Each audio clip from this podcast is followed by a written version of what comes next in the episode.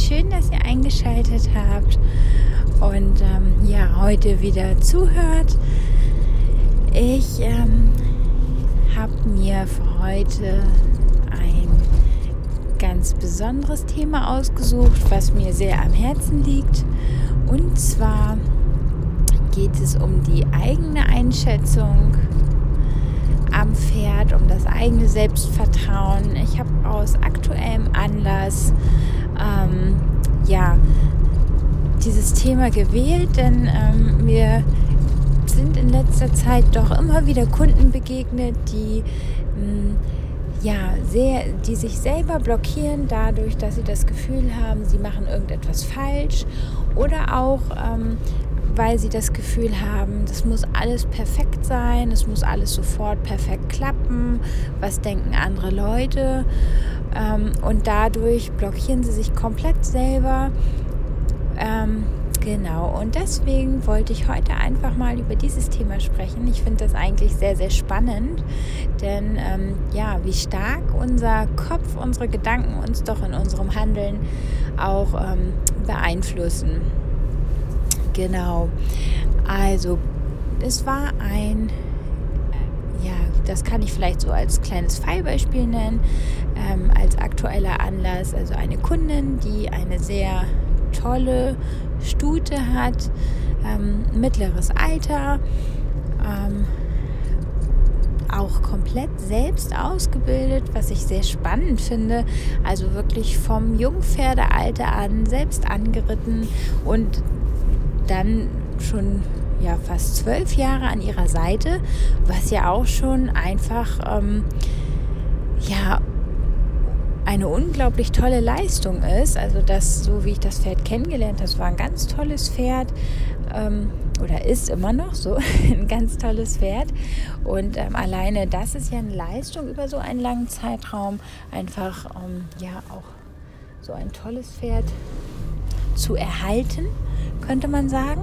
Denn ich habe es auch schon ganz oft bei Kunden erlebt, die zum Beispiel sich ein Pferd kaufen oder eine neue Reitbeteiligung haben, dass, äh, ja, dass nach kürzester Zeit, so am Anfang wirkt immer noch quasi der Vorreiter nach und dann so nach ein paar Mal schleichen sich so Kleinigkeiten an. Die Pferde testen, die fangen an mal zu fragen, so na, wie siehst du das denn? Wie gut rahmst du mich ein? Wie viel Sicherheit kannst du mir geben?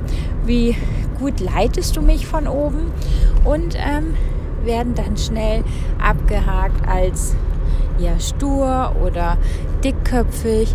Aber eigentlich wollen sie nur schauen, wie sicher können sie sich bei dir fühlen und wie gut ähm, ja, bist du in der Lage, eigentlich auch von oben zu leiten. Und das kommt meistens nach kürzester Zeit. So. Und ähm, also bei dieser Frau und ihrem Pferd ist es über so lange Jahre, haben die zusammengefunden und es ist ein ganz tolles Team.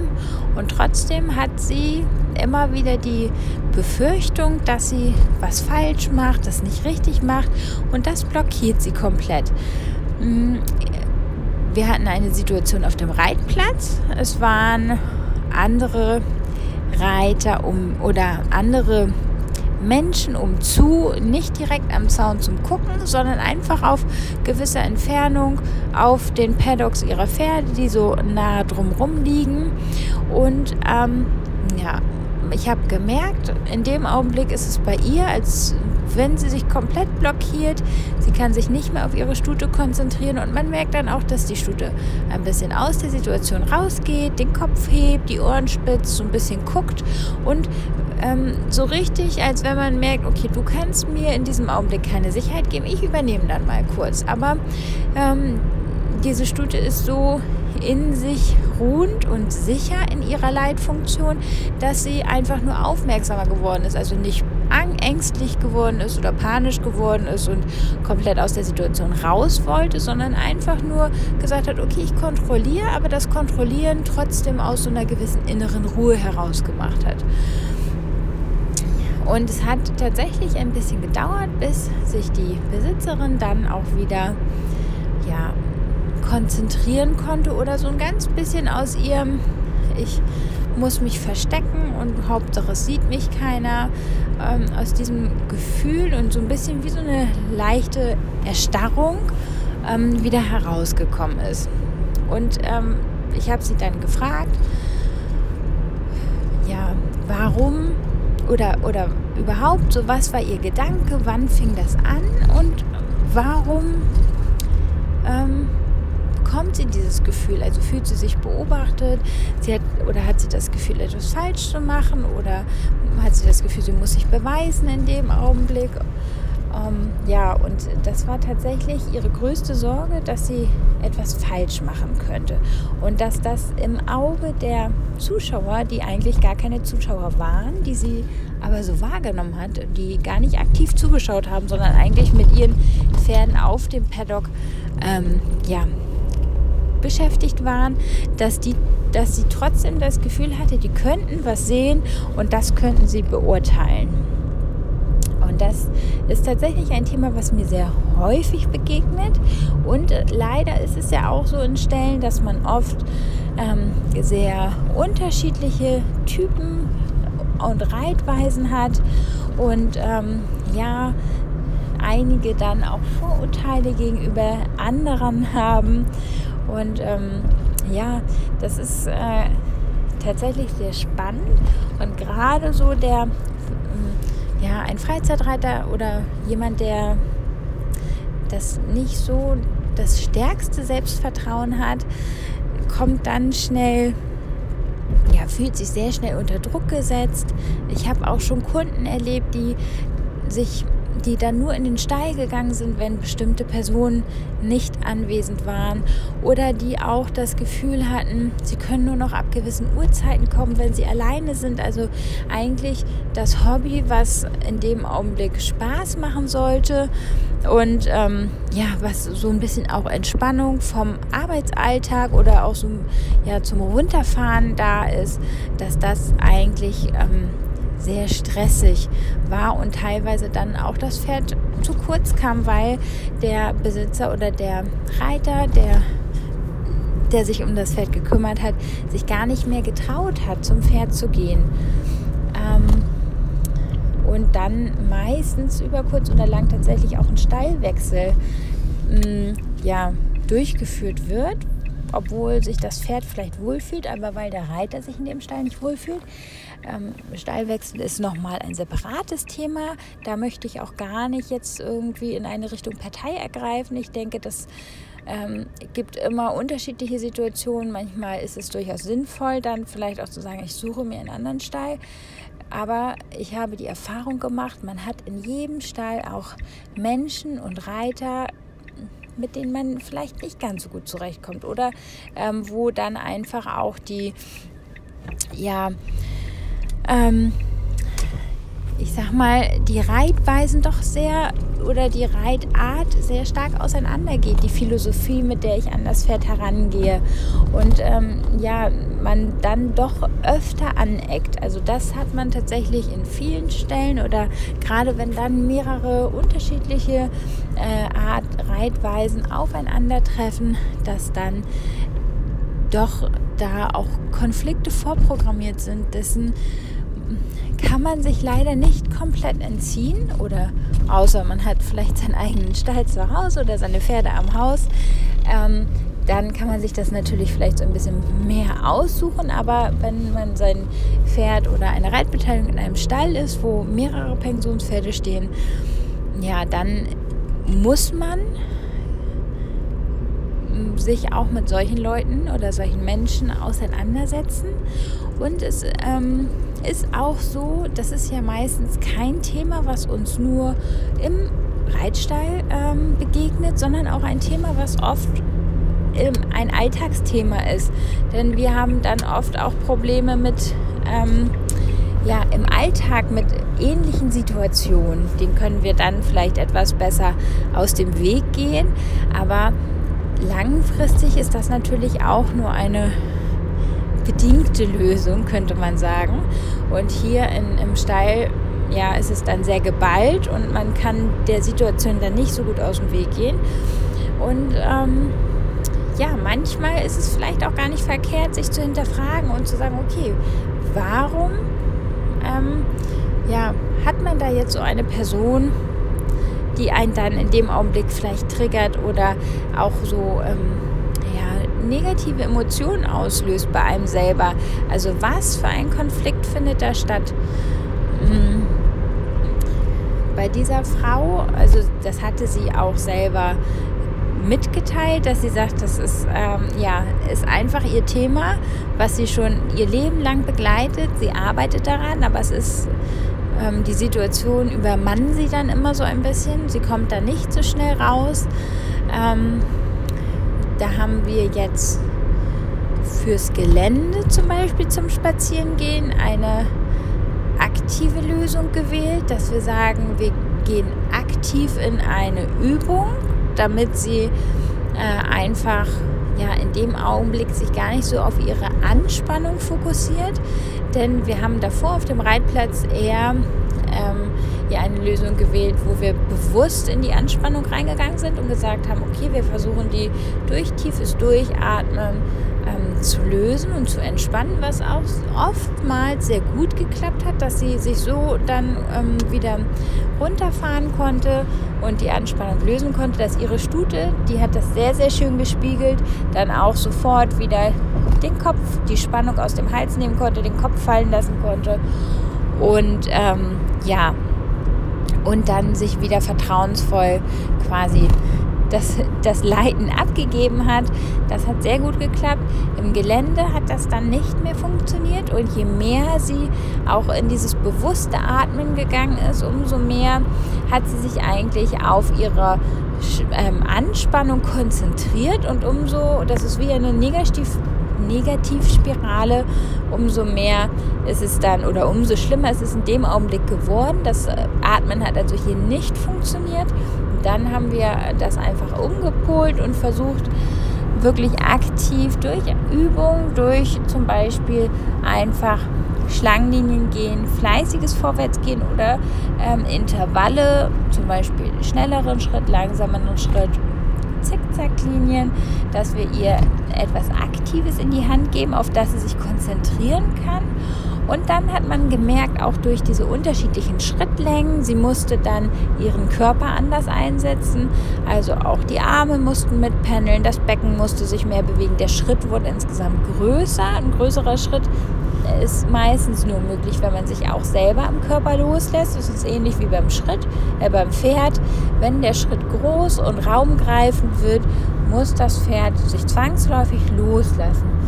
Wenn es angespannt ist, wird der Schritt meistens kurz und hektisch und schnell. So ähnlich ist es bei uns auch. Also ne, der große Schritt, dieses Intervallgehen, hat dann auch geholfen, sie zu lösen. Und dann habe ich sie nach ein paar Minuten gefragt, magst du einmal fühlen, wie sieht es mit deiner Anspannung gerade aus? Und dann sagt sie, oh, ja, es ist viel besser, weil sie sich in dem Augenblick nicht aktiv auf das Entspannen konzentriert hat, sondern versucht hat, äh, einfach sich auf etwas anderes zu konzentrieren und dann indirekt die Lösung dadurch hervorgebracht wurde. Genau. Ja, das ähm, Thema ich finde das sehr spannend. Also das sind natürlich alles Kunden, die auch äh, im Alltag Probleme haben, zum Beispiel mit einem ähm, ja, guten Selbstbewusstsein. Also es sind eher Menschen, die sich gerne unterordnen. Nichtsdestotrotz merke ich, dass das immer wieder auftritt, auch dieser Gedanke, ich muss ähm, ja etwas machen, damit die anderen, weil, weil die Gesellschaft das so für richtig erachtet oder weil die anderen das so denken. Beim Reiten ist es so oder mit Pferden ist es so, ja, ähm,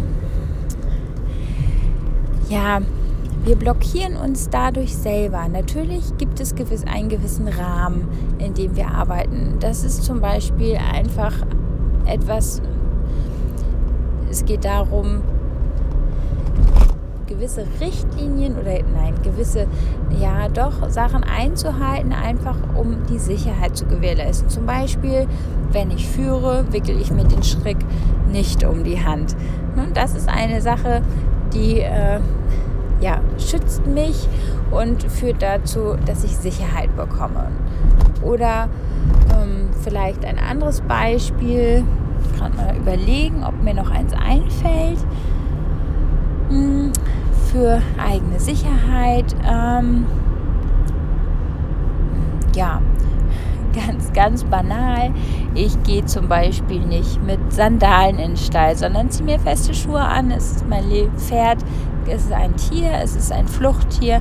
Es kann sich auch das liebste Pferd kann sich mal erschrecken oder eine Fliege wegmachen und sich drehen und dann auf meinen Fuß treten. Das sind Sachen, die schützen mich, die geben mir Sicherheit. Das sind durchaus auch äh, Richtlinien, die ich sag mal, ein Reiter schon am Anfang seiner Ausbildung lernt, die durchaus Sinn machen, auch eingehalten zu werden. Also das predige ich auch meinen Kunden. Je länger ich mein Pferd kenne, umso leichtsinniger werde ich oftmals. Also so diese grundlegenden Sicherheitsrichtlinien sollte ich auch, so gut ich mein Pferd kenne, trotzdem beherzen. Und das muss in Fleisch und Blut übergehen. Ähm, was ich meine, ist in diesem Fall eher ähm, zum Beispiel Bahnfiguren. Ne? Die Bahnfiguren, die wurden festgelegt, um einfach ähm, zum Beispiel auf Turnier auch etwas prüfen zu können. Man musste sich einen Maßstab setzen, ähm, also ja, einen Rahmen schaffen, in dem man richten kann, in dem man beurteilen und bewerten kann. Deswegen gibt es diese Bahnfiguren. Aber wenn ich selbstständig mein Pferd reite und ähm, ich merke, mein Pferd ist in der Ausbildung noch nicht so weit und ich möchte gezielt auf einen Punkt zum Beispiel die Gangart wechseln, dann muss ich ja schon es muss ja alles vorher schon sitzen. Also ich muss mein Pferd darauf vorbereiten. Ich muss sehr exakte Hilfen geben. Das erfordert schon sehr, sehr viel von mir. Und oft ist es so, dass das dann schnell in Hektik ausartet. Das Pferd verspannt, der Reiter verspannt. Und dann ist es eigentlich, dann bin ich zwar an dem Punkt angetrabt, aber für Pferd und Reiter hat das keinen äh, gymnastizierenden oder aufbauenden Effekt. Es ist eigentlich nur dieses, ich bin an dem Punkt angetrabt. Das ähm, ja, da löse ich mich gedanklich im Unterricht von. Denn ich möchte so reiten, dass ich ähm, individuell auf die Bedürfnisse meines Pferdes eingehen kann. Zum Beispiel reite ich durch die Länge der Bahn Schlangenlinien. Und immer, ich stelle mein Pferd zum Beispiel nach links. Ich merke, mein Pferd fällt auf die rechte Schulter. Ich stelle mein Pferd nach rechts. Ich merke, es fällt auf die linke Schulter. Ich stelle es wieder um damit das Pferd lernt, das Gleichgewicht auf beiden Vorderbeinen gleichmäßig äh, auszubalancieren. Wenn ich merke, mein Pferd ist abgelenkt, dann kann ich auch mal eine halbe Wolte reiten oder eine Viertelwolte oder einfach mal abbiegen. Also ich arbeite gerne so, wie ich es fühle in dem Augenblick, was mein Pferd für einen Bedarf hat. Erst wenn ich die Grundausbildung beendet habe und mein Pferd wirklich sicher an den Hilfen steht, dann kann ich eigentlich auch gezielt Bahnfiguren rein, also gezielte Punkte rein und sagen, an dem Punkt möchte ich angaloppieren, ich kann mein Pferd vorbereiten und ich schaffe es auch, mein Pferd weiter losgelassen, durchlässig an diesem Punkt anzugaloppieren, weil ich, weil das Pferd so gut an den Hilfen steht, dass es das kann. Und ähm, ich ähm, habe das oder ich merke das auch selber, wenn äh, man sich an diese Art der Richtlinien hält, ist das oft wie eine Blockade im Kopf. Ähm, ich habe schon öfter oder das höre ich immer wieder diesen Spruch, mein Pferd muss aber. Und dann denke ich mir immer, hm, warum muss mein Pferd denn? Wer legt denn fest, dass das Pferd muss? Das ist so ein ganz einfaches Beispiel, was oft auftritt. Zum Beispiel, ähm, ja, ein Besitzer hat ein Pferd, hat aber sehr wenig Zeit, sucht sich deshalb eine Reitbeteiligung. So, die Reitbeteiligung kommt jetzt viel, viel öfter. Die ist zum Beispiel dreimal die Woche beim Pferd. Der Besitzer ist aber selber nur einmal, wenn es hochkommt, vielleicht einmal die Woche beim Pferd. Das Pferd bindet sich stärker an die Reitbeteiligung. Ganz klar, weil die Reitbeteiligung sich einfach mehr kümmert und dadurch auch eher ein Bestandteil der Herde wird. der Besitzer kann damit aber nicht so gut umgehen. Der sagt sich, ah, es ist ja mein Pferd, also ich habe das Pferd gekauft, dann will ich auch die Bindung zu meinem Pferd. Aber dem Pferd ist völlig egal, wem es gehört. Es geht, dem Pferd ist wichtig, wer kann ihm Sicherheit geben, wer gibt ihm Schutz, wer kümmert sich und das macht nun mal die Reitbeteiligung. Also der Besitzer müsste mehr Zeit investieren, um dort eine Beziehung aufzubauen. Es ist wie mit einer Freundschaft.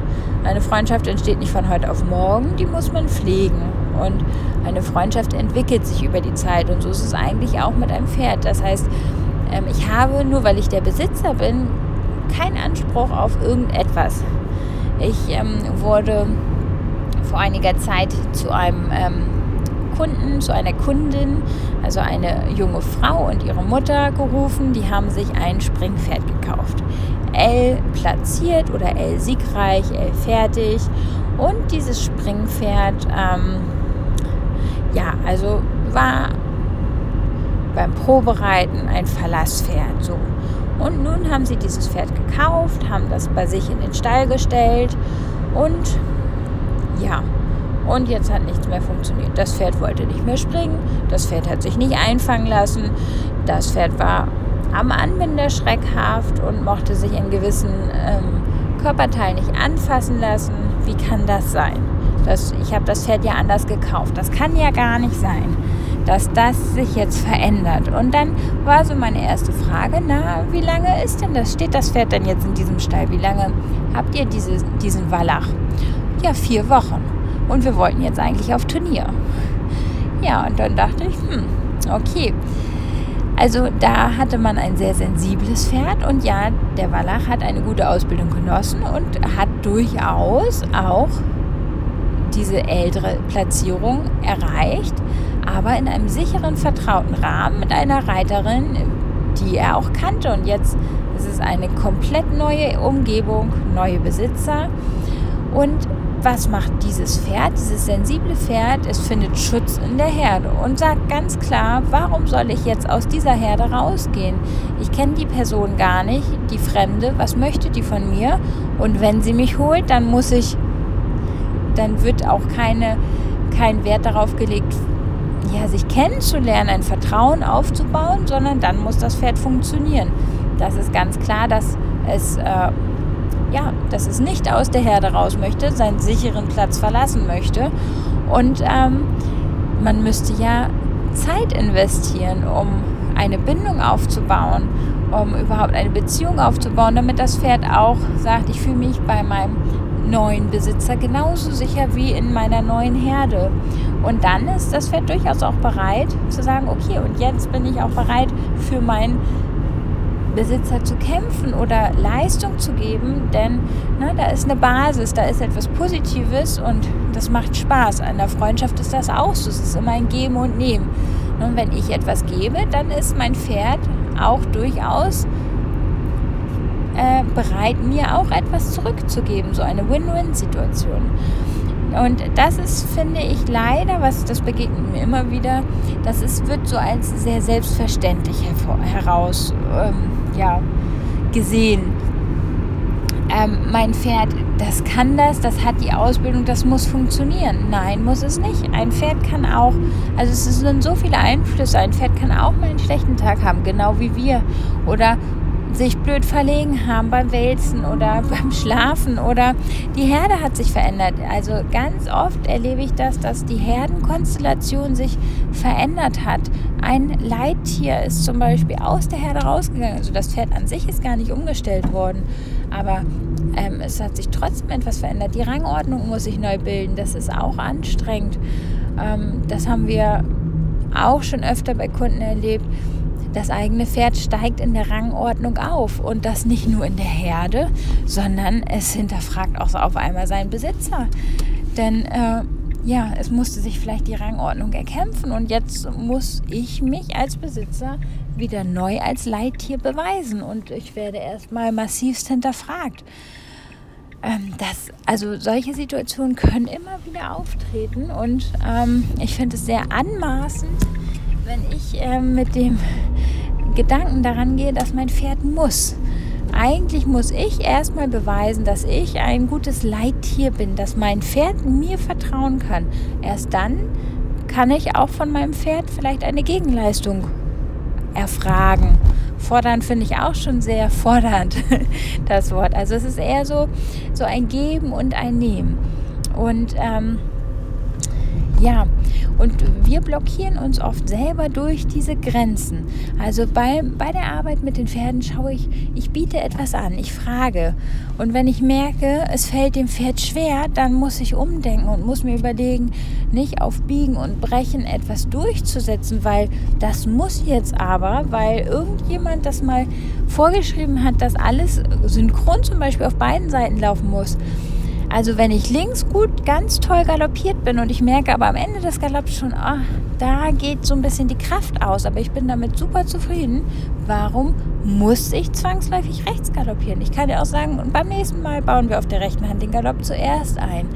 Also ähm, von einmal nur auf eine Hand galoppieren und die andere Hand auslassen, wird mein Pferd sich sicher nicht ungleich bemuskeln, sondern eigentlich schafft es in dem Augenblick eher Vertrauen, weil ich anerkannt habe, dass mein Pferd eine gute Leistung gebracht hat und ja, und ich dem Pferd dafür als Belohnung zum Beispiel früher Pause gebe oder früher Feierabend gebe, damit das Pferd Zeit hat, es zu verarbeiten. Und das ist wie bei uns im Leben. Stellt euch vor, euer Chef ähm, sagt so, ne, wenn ihr das jetzt macht, die Arbeit zu Ende macht, dann dürft ihr früher Feierabend machen. So. Und was macht ihr? Das ist natürlich ein toller Anreiz. Ich würde mich versuchen zu beeilen. Umso früher darf ich Feierabend machen. So, und jetzt stellt euch vor, ihr habt euch richtig beeilt, die Arbeit fertig gemacht und wollt gehen. Und dann sagt der Chef, ach super, du hast ja noch Zeit bis zum Feierabend. Ähm, warum denn früher gehen? Da erinnere ich mich gar nicht mehr dran. Ähm, so, du kriegst hier einfach noch einen Batzen Arbeit dann würdest du beim nächsten Mal sagen, hm, naja, also wenn ich sowieso nicht früher gehen kann, warum soll ich mich dann anstrengen? Da muss ich ja doppelt so viel arbeiten. Dann mache ich doch meine reguläre Arbeit lieber in der normalen Zeit. Also die Motivation ist weg, ne? mehr zu tun für einen. Wenn ich aber meine Belohnung bekomme, und so ist es bei Pferden auch, wenn ich sage, wenn das Pferd sich anstrengt und ich in dem Augenblick mein Pferd dafür nicht positiv bestätige, sondern sage, hm, du hast dich angestrengt, super, dann machen wir doch gleich noch mehr und machen noch eine Lektion und noch eine Lektion. Dann sagt mein Pferd irgendwann, warum gebe ich mir denn hier so eine Mühe? Ähm, ja, ich werde sowieso immer über meine Grenze gebracht, ich habe da überhaupt nichts von, warum soll ich mich hier anstrengen? Also seht, ihr müsst dem Pferd auch einen Anreiz geben, dass es etwas schaffen kann, dass es motiviert ist, vielleicht auch mal eine schwierige Sache in den Angriff zu nehmen, weil es weiß, okay, daraus wächst was Positives. Wenn ich hier vielleicht auch über mich herauswachse, dann kriege ich dafür etwas Positives, zum Beispiel früher Feierabend oder eine dicke Belohnung oder ähm, ne, ein tolles Lob oder mein Reiter freut sich. Und das ist doch der schönste Anreiz, den mich meinem Pferd dann bieten kann.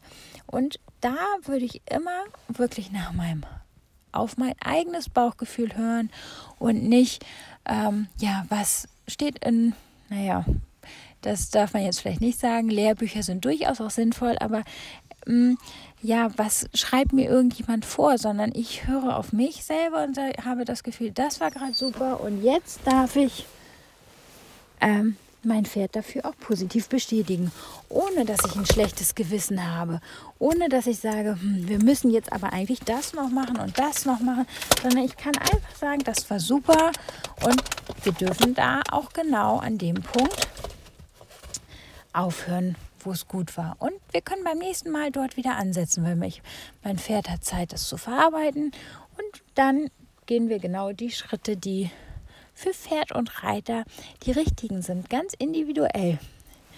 Das ist, es gibt äh, auch da noch ein Thema, das habe ich tatsächlich ähm, selber auch schon öfter erlebt, wenn ich ähm, einen Brittauftrag bekomme von meinem Kunden. Also ich hatte zum Beispiel eine Kundin, die ähm, beruflich ein halbes Jahr nicht zu ihrem Pferd konnte oder drei Monate und ich hatte den Auftrag, dieses Pferd zu bereiten. Und ganz klare Zielsetzung war, das Pferd sollte einfach in dem Ist-Zustand bleiben. Das heißt, die gleiche Muskulatur von der Kondition ähnlich, so dass sie, wenn sie wiederkommt, ihr altes Pferd eigentlich wieder hat und dann auch direkt wieder durchstarten kann.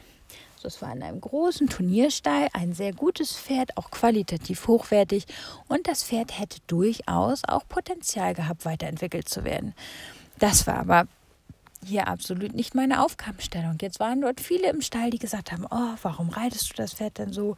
Warum machst du da nicht mehr? Der kann doch viel mehr. Das verstehe ich nicht. Aber die anderen Einsteller haben nicht verstanden, dass das überhaupt nicht meine Zielsetzung, meine Vereinbarung ist.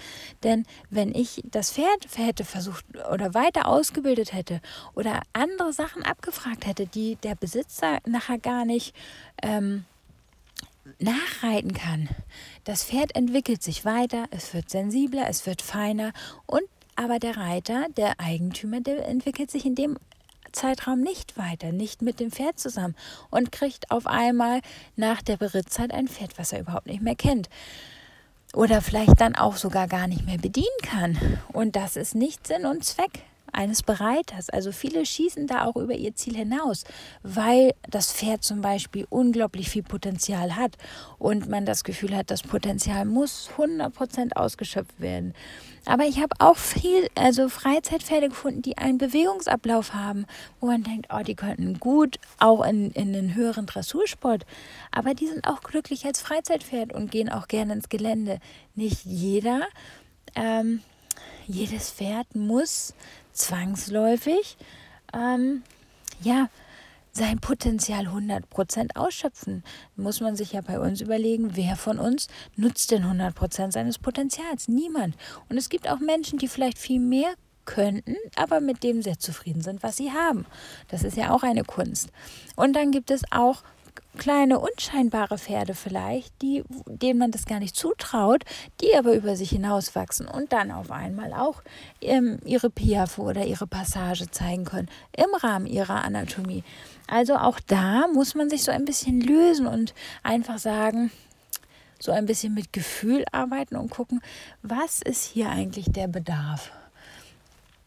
und äh, auch so ein bisschen von den Normen vielleicht sich lösen. Also das macht sehr, schafft sehr viel Freiraum, wenn ich mir im Gedanken, im Gedanken und im Kopf einfach keine Grenzen setze, sondern sage, alles, ich lasse es auf mich zukommen, alles kann, nichts muss, dann ähm, schaffe ich mir viel, viel mehr Entwicklungspotenzial, weil ich einfach mir vorher schon keinen Rahmen gesetzt habe, sondern einfach offen lasse, wohin sich der Weg entwickeln kann.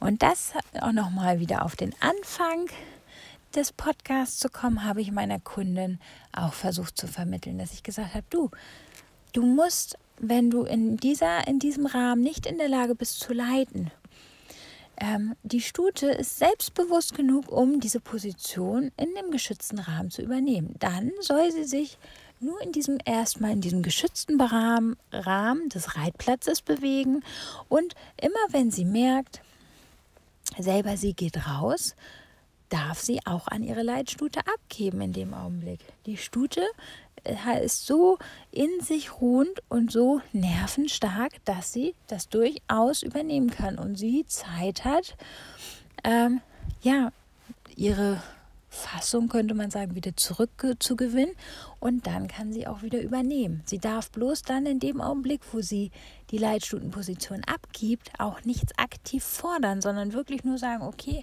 wir nutzen einfach den Zeitpunkt, ich nehme mir den Druck raus und dafür ähm, ja, darf ich dann auch kurz abgeben. Und dieses Pferd hat damit durchaus überhaupt gar kein Problem. Das funktioniert wunderbar. Nur man muss sich dann den Rahmen anders setzen. Und das, äh, ja, das finde ich sehr, sehr spannend. Also das habe ich tatsächlich auch in der Arbeit, ja, in den sieben Jahren, in denen ich jetzt selbstständig bin, gemerkt, dass auch viele Sachen von den Normen abweichen und jeder für sich mit seinem Pferd den eigenen Weg entdecken muss. Es gibt sehr viele auch Autoren, Buchautoren oder Trainer, die einfach Meister sind in dem, was sie machen.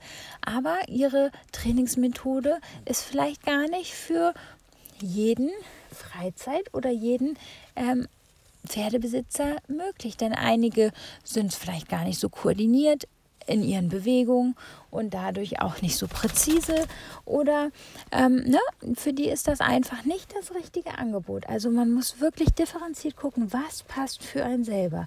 Einige Sachen, die bei Trainern ganz toll aussehen, weil die das einfach unglaublich gut umsetzen können, passt für einen selber und sein eigenes Pferd in dem Augenblick gar nicht. So, damit möchte ich heute den Podcast schließen. Ich wünsche euch auf jeden Fall ein schönes Wochenende. Ganz liebe Grüße und bis zum nächsten Mal. Tschüss.